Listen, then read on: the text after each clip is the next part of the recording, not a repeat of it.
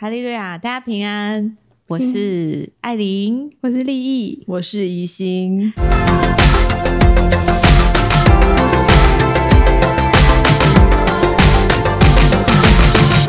大家好，欢迎收听今天晚上的青年之夜。先来说说我们三个人怎么会都在一起呢？好像是参加我的婚礼。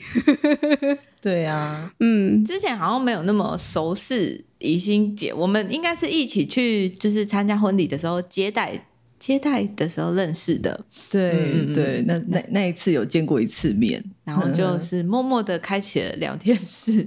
嗯，呃，因为今天的主题是跟婚姻相关的。那所以，我先说说我自己。我自己大概结婚，我先算一下，大概五年左右。然后现在有一个小孩，三岁。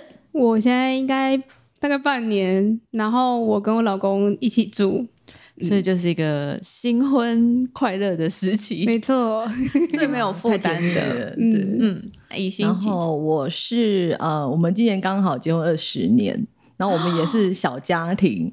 然后有两个孩子，一个十四岁跟一个十八岁，都在青春期的时候，这样子。首先，我想要问问一个最直接的问题，请问 你们吵架都是怎么和好的？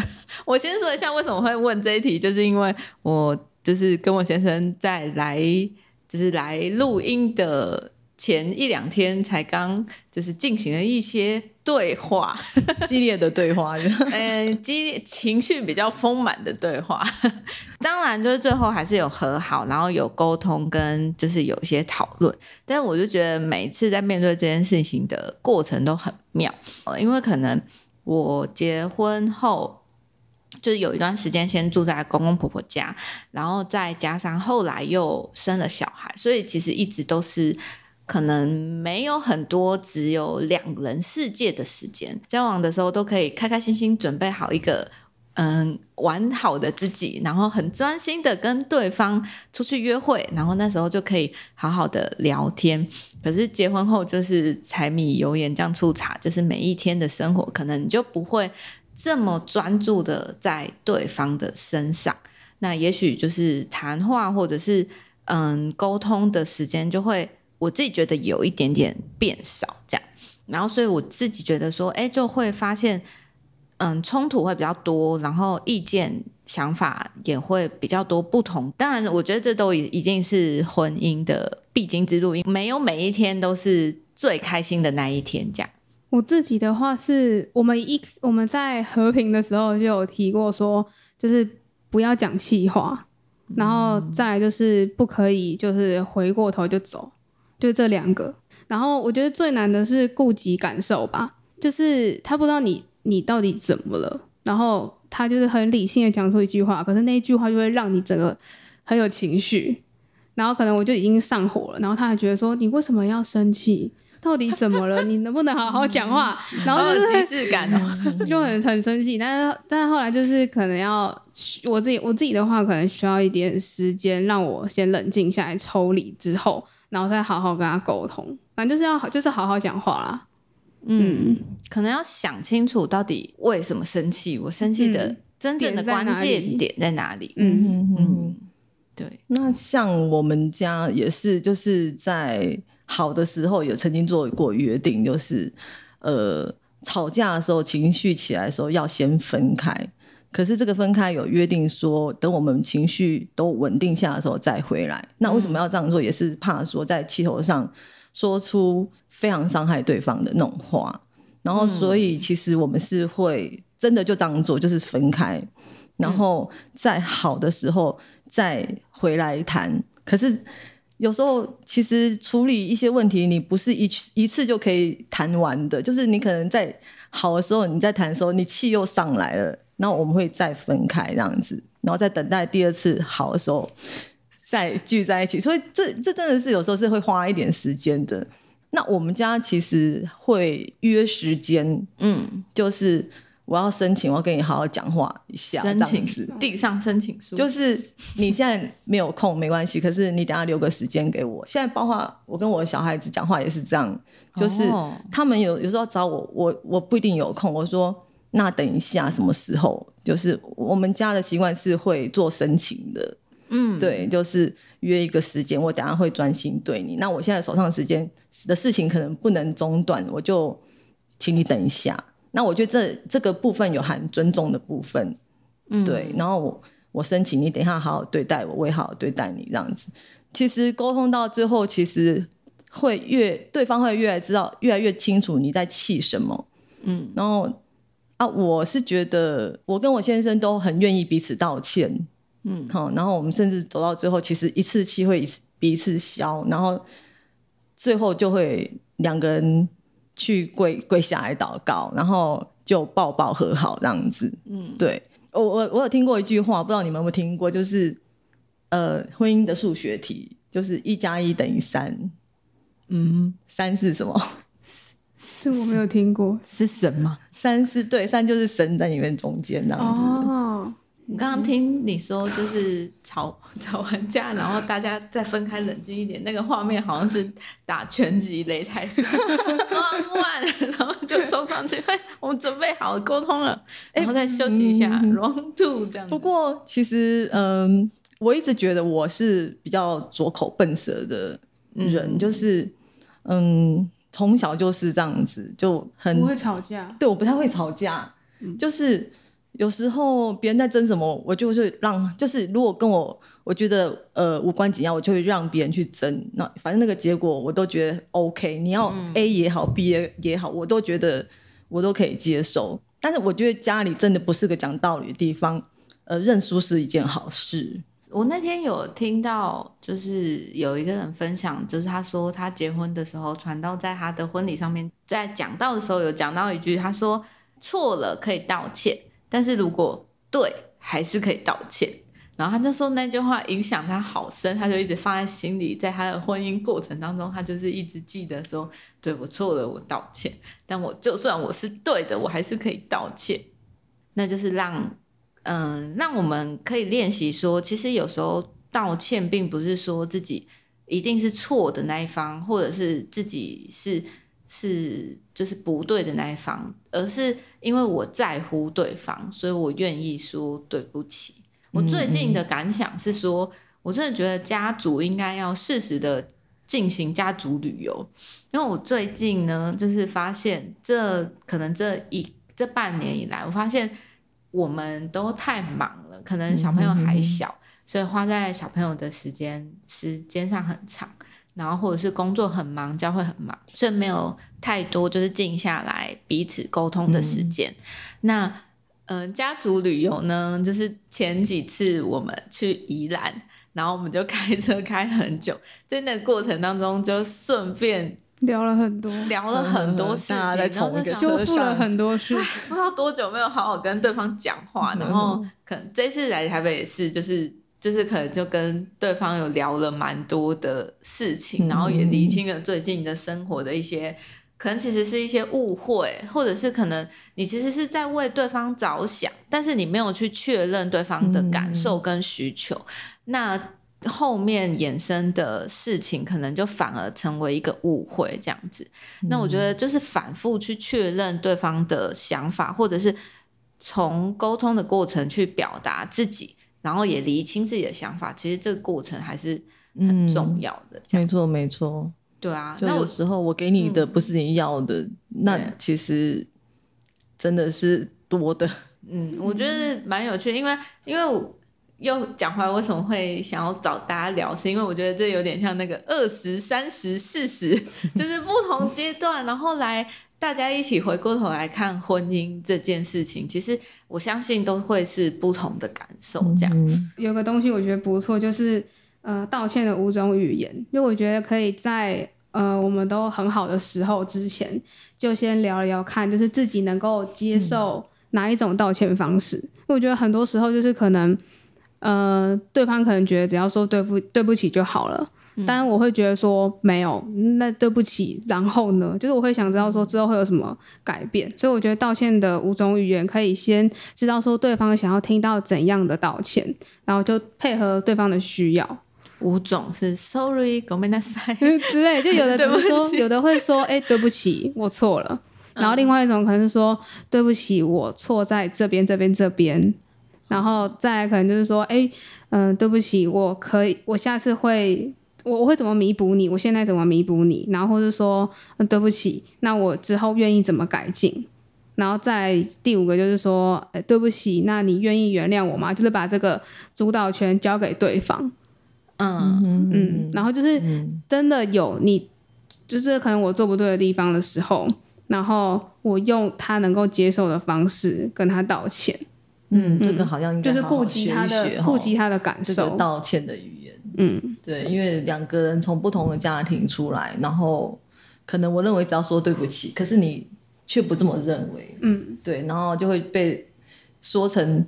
这是没有诚意的道歉，或是我根本就没有收到道歉。嗯、对，这个可以学一下。这么破题的谈吵架，不知道大家会不会觉得很有压力？婚姻第一件事情就谈吵架，哎，这没有，这是沟通，激烈沟通，激烈沟通，还有缓和的沟通也是需要。那我也想要问问你们，嗯。可能会怎么去和好？是道歉以后就会和好吗？或是他如果讲不到的话，我就会诱导他说出来，就是可能又又就是在努，就是有点就是退一步，告诉他说，我觉得你可以怎么做，这样子我才会比较舒服。那他有时候也会问说，那我到底要怎么做？就是把主动权交主主导权交给我，就说那我到底要怎么做，你才可以比较开心？嗯，这样。就我们其实作为人也是蛮白目的，在信仰上面，就是每次都会犯错了，然后就去祷告，然后跟神说不好意思，我这次又软弱，我又做错了，然后下一次又是犯错了，然后又犯同样的错，就说直接说不好意思，麻烦你原谅我，今年要原谅我，不然我也不知道怎么办这样。但是下一次又错了，我就想说天哪，那神其实。就是很很有耐心诶，他的爱是很大的诶，就是 我自己都觉得我没有我没有那种广大的爱，可是我想到说，如果我不原谅对方的话，那神为什么要原谅我这些小，就是可能比他还严重的这些事情？这样，然后我就决定好，为了跟神也和好，所以我就一笔勾销所有的所有的不愉快，就拿下。白板擦的感觉，就擦擦擦擦擦掉，就忘记所有这样。嗯，所以你现在比较舒服了，就会觉得说我必须要这样做，不然第一个是我心里，我觉得心里面也不会很快乐。嗯，然后另外一方面也是会觉得，嗯，因为在吵架的时候，也许有时候会想说，天哪，那如果现在是这样子，神会怎么做？这样，那我就是想说不行，因为我也很软弱，我也会犯错，所以我必须要原谅他。神才会原谅我，嗯之类的。对啦，是那个婚姻中的确有很多要互相体谅的，就是有时候是我体谅你，有时候是你体谅我。嗯，对。不知道你们知不知道有一个三明治说法说话法？对，三明治。对，嗯，大家三知道三明治都是好，好像之前有听过。嗯嗯嗯，对三明治。然后他其实他的意思是说，呃，我们有时候。就是要批评，批评就是应该讲说，呃，要讲一个事情的时候，通常就是可能是批评的言语的时候，你有时候你直接说出来，你可能会呃激怒人家，或是伤害到人家。嗯，嗯，然后但是所以我们讲话的时候要先讲正面的，然后第二件再把你真正想讲的那个负面再讲讲上去，然后结尾用一个正面的来收尾，这样子。好，我举个例子好了。譬如说，嗯，我有一天去买一件衣服，那我后来就就问老公说好不好看那样子，然后他其实觉得不好看，然后他如果直接跟我说丑死了，我觉得我一定会觉得很伤心嘛，或是觉得生气这样子。可是他如果说，嗯，你今天看起来气色很好，但是这件衣服穿在身上有点奇怪，但但是这一一。一点都不影响我爱你的心跟 之类的，哎、欸，这样子听起来就好好很多，委婉多这样子，嗯，很放闪，对对对，对啊，好会讲话哦，就是三明治，就正反正这样。对，我觉得我现在常常用在我的小孩身上，因为这样子真的可以避免很多亲子冲突这样。对，然后这个用久其实会习惯，就是你包括你对你身边的你的配偶也是讲话会好好讲话，很会客气。那我觉得还蛮符合圣经上说的，就是回答柔和，使怒消退这样子。嗯，对，就大家可以多多练习这样。嗯嗯，我觉得用在小孩身上，对我而言简单很多。但现在先生身上真的要练习，不过没关系。我今天要学得很多技巧，回家 好好实用。但是其实碰到这些问题啊，我都会一直想说，我觉得是我自己祷告不够，或者是可能我们家族的祭坛没有好好建立起来。虽然很多人就说啊，你婚姻。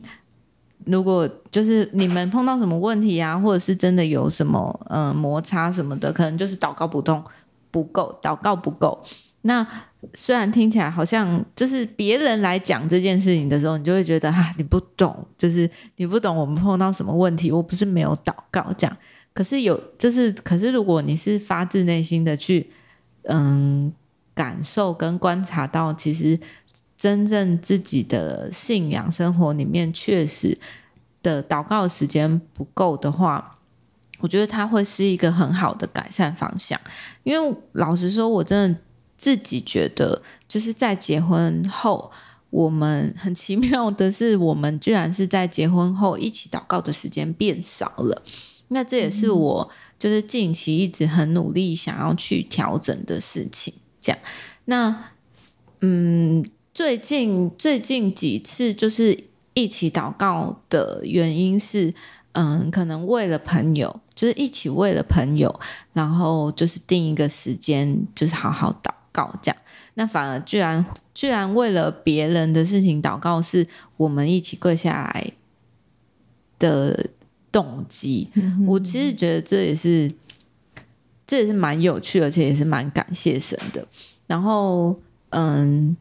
家族祭坛的建立，我觉得它其实应该应该是一个很长期，而且是要两个人彼此配合，它不应该只有一个人去负责。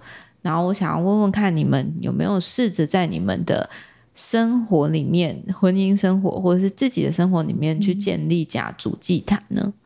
嗯，祷告的话也是，就是我们婚前的时候都会每天晚上祷告十分钟。然后反而是婚后的时候，真的就会变少。嗯、而且我们现在还没有小孩，我就不知道为什么，会这样。就是我我真的觉得家事要做的事情真的蛮多的，嗯嗯，外务很多。然后我其实重启很多次，就是那祷告十分钟这件事情。可是后来可能有一次两次，嗯，就是祷告，就时间真的太少，想说不那个要早点睡，所以我就嗯，就比如说祷告五分钟啊，或是祷告一下下。就变又变少，然后就反正就重启很多次。可是我会觉得说，就没有关系，就是至少我有开启这个重启，嗯嗯嗯、我没有忘记，而且至少我连祷告一下下也都有，我没有忽略这个一下下，没有因为太累，然后就直接躺着睡。然后这部分好像是，嗯，其实他的时间都可以，然后就是都是配合我，然后每次都是我说，哎、嗯，祷告十分钟，或者祷告五分钟，或者祷告一下下。那他都是说可以啊，都看我，因为他因为我通勤时间比较久，然后我就比较早起，那就也是怕我太累，所以就是他都蛮配合的，没有说就是叫都叫不动或什么，就是他都是就是我们就是算一起，然后只是就是我觉得问题可能出在我身上嘛，就我可能很容易就是觉得说时间不够啊什么，然后就缩减这个时间。对，不过我觉得你们还不错，是你们至少有持续，就是。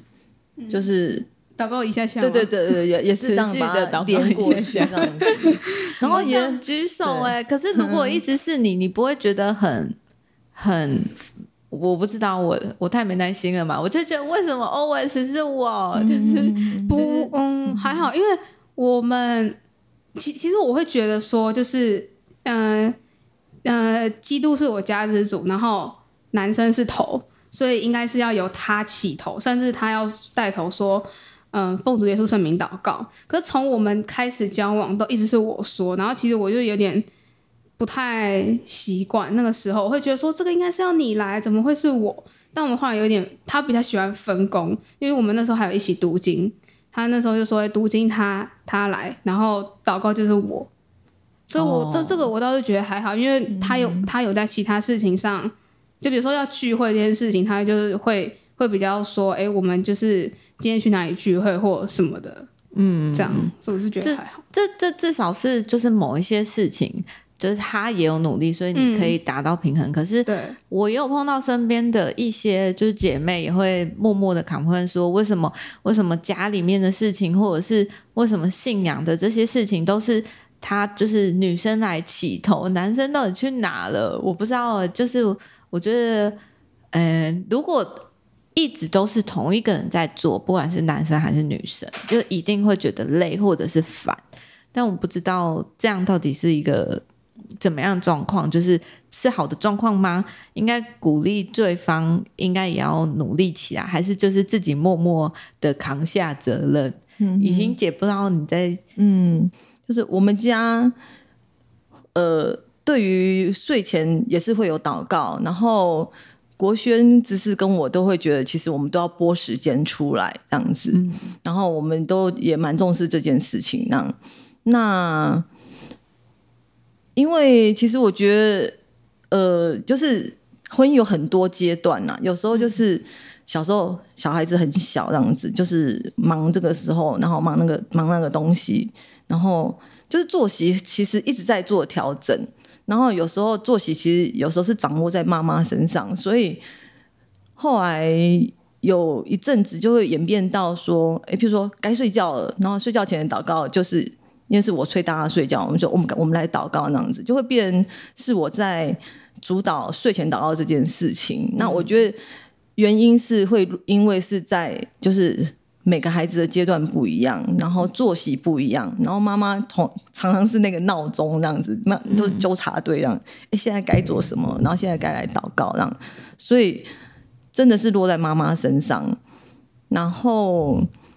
可是我现在我的孩子比较大，然后他们也是就是呃国中生、高中生，所以其实作息是比较固定的。然后有一阵子我就发现说，其实大家就是基本上就是应该是十点要来祷告，可是还是我在催这件事，我就会有点心生不平那样子。然后，呃，其实就像你刚刚说，有这件事已经落在你身上，你就会觉得那到底是。这件事是我事还是大家的事？这样子，那我希望大家一起一起更重视。于是我就规定了，就是礼拜一设谁设我的闹钟，礼拜二设爸爸的闹钟，礼拜三设呃妹妹的闹钟，礼拜四设哥哥的闹钟。然后就是大家有就是当值日生的那一天，那样子哦，挺好的。这样子妈妈就不会觉得是那个人，对对对。大家轮流对，然后我觉得也可以顺便讲一下我们家读经的那个家庭祭坛。嗯，就是我们家其实是呃每个礼拜天有一次的，就是聚在一起的读经。然后这件事就是比较是爸爸在负责，然后也是因为就是呃婚姻有很多的阶段，一开始是两个人，所以那时候的读经都没问题，就是。就是你固定那个时间，我们就那个时间会出来。可是后来有小孩了，有婴儿，然后婴儿需求其实是太常打断你的作息了。然后你有时候那个时间该读经，你就会被婴儿给打断，或是第二个孩子出生了，然后我们就真的很常会落于就是呃要读经，但是却被打断，所以。就阵亡的情况下，可是过一阵就会发现，哎、嗯欸，我们怎么又没读经了？这样子又重启，好，就是好，虽然会失败，可是会不断重启这样子。大家都需要不断的重启。对，但是我觉得，呃，我们经历了这个重启又失败，呃，我觉得没有关系，因为就是你因为遇到生活中的一些状况乱流，好，我把它说为是乱流。但是你还会把它捡回来，那我觉得是好事。然后一直到妹妹就是幼稚园的时候，我们就是哎，真的有比较有规模了。然后现在就是每个礼拜天的傍晚，那、嗯、我们就会从那个时候，就是妹妹那时候就会叫过来，然后是他们还叫得动的时候，我们就建立这个规矩，所以一直到现在，然后现在每次就说，哎，要读经了，大家会拿着自己的圣经马上做好，嗯，没有人会拖拖拉拉，嗯，就是甚至就是你会说十分钟之后读经哦，然后大家就会十分钟之后就做好。那我觉得我的孩子都很自动，就在那时候就过来了，然后也因为就是这长期有训练，所以。爸爸其实每次主持的时候丢问题，他们都可以回答。那我也觉得是学那个宗教教育老师教的很好，嗯，所以就是有时候丢问题，他们反而会讲的比我觉得那个答案更好，这样子出乎意料的觉得，嗯，哦，原来你有这样的想法，那我感谢神这样子。嗯，对，我现在因为小朋友还很小，大概三岁，所以我们现在就是最。简易的那种，就是可能，嗯，就睡前祷告呢，就会说，那今天有什么感谢神的事情？然后有些就是一些小废话，比如说今天感谢神让我去吃意大利面，然后就会带着他，嗯，我我会先示范给他看，说。要祷告一件事情，这样，然后他可能就会接着想说，嗯，要祷告什么？然后我就说，那你今天有去哪里？然后他就说，今天感谢人带我去，让我去公园。然后虽然是很细微、很细微、很小的事情，那我们会一起悟性之后，再可能背个圣句，或者是就是念哈利路亚赞美主耶稣。可是我觉得这样子就是让他去练习思考，嗯、呃，他的祷告的内容到底要。祷告什么，嗯，那才不会是变成有一些孩子长大了之后，其实他们会有圣灵，或者是他们念哈利路亚赞美主耶稣，可是他们其实脑袋都是放空的，他们不知道该跟神说什么。所以我最近也是一直在练习拉长，就是他跟神对话跟祷告的语句，那那个也算是我们家族祭坛的一个小开始。希望有一天可以像雨欣姐一样顺利的 规定，我问你问题，你都可以回答。嗯，我发现你们家好像都是蛮尊重对方的，就是因为每个人时间都不一样，所以你们会排好说我们今天要做这件事，然后定在几点，那你就按照自己的时间去规划，就是一个播出时间的概念。嗯嗯，对，然后诶。欸我觉得预告这件事也同时让对方有心理准备，嗯、而不是突然的。那我那我我觉得预告这个方法很好用。嗯，从他们很小的时候就会预告说，等一下就要去看牙医喽，而不是马上就坐在那个诊疗台。嗯，我觉得预告很好用，是他会知道我等一下会面对什么。从那个三岁就可以开始用。然后，其实我觉得不只是小孩，就是回到夫妻的沟通，其实有时候也是，就是我们两个人，我不知道大家平常的生活忙不忙，但是我我可能跟我先生都很忙碌，所以嗯，有教会的活动也好，个人的活动或者是工作的事情都很多，所以会变成我们也需要花时间去嗯确定对方的行程，然后不要就是太。因为忙碌而少掉这些，嗯，跟对方沟通跟尊重的这些过程，这样子，对。而且预告还有一个好处，嗯、就是譬如说我告诉我的孩子什么时段要做什么时候做什么事情，然后他们就可以去规划他的时时间跟跟就行程那样。他因为我的预告，他可以先做一些他的。行程的调整，然后也把呃他的时间播出来，那大家才能彼此配合啦。对，嗯哼哼，好，那今天的时间也差不多，就是感谢两位，就是。嗯，我觉得大家一起从不同的阶段、不同的角度，或者是不同的家庭生活当中，跟夫妻生活当中来看我们各自的婚姻状态，我觉得其实是蛮有趣，可以从彼此身上有一些学习。那我也觉得，其实嗯，维持婚姻并不是很容易的事情，因为你必须要破碎自己，或者是你必须要调整自己原本的嗯心态或者是行为。嗯，那。也很重要的是，嗯，我我们要怎么样从对方的软弱上面也看到自己的不足，而不是只专注在对方的软弱上。那更重要的是，在婚姻的这个过程当中，两个人都不要轻易的放弃，而是去想想到底还有哪些可以调整。那碰到问题的时候，我们可以一起想出更好的解决方法。我觉得这样子可以让我们。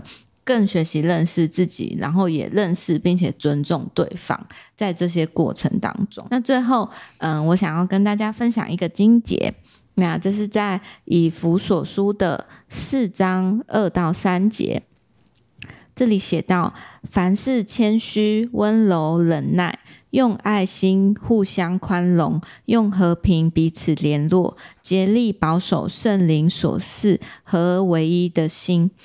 那我觉得这金姐其实她的就是内容非常的不错，然后大家也可以再思考看看，我们可以再怎么样的去，嗯，在婚姻当中去建立这样彼此的爱。好，那我们接下来要祷告喽。嗯，好，那就请大家双手合握，眼睛闭上，我们一起向天上的神祷告。奉主耶稣圣名祷告，亲爱的主耶稣，感谢你。让我们有这个机会，三个不同婚姻年龄的人在这里彼此分享婚姻的生活以及遇到的难题。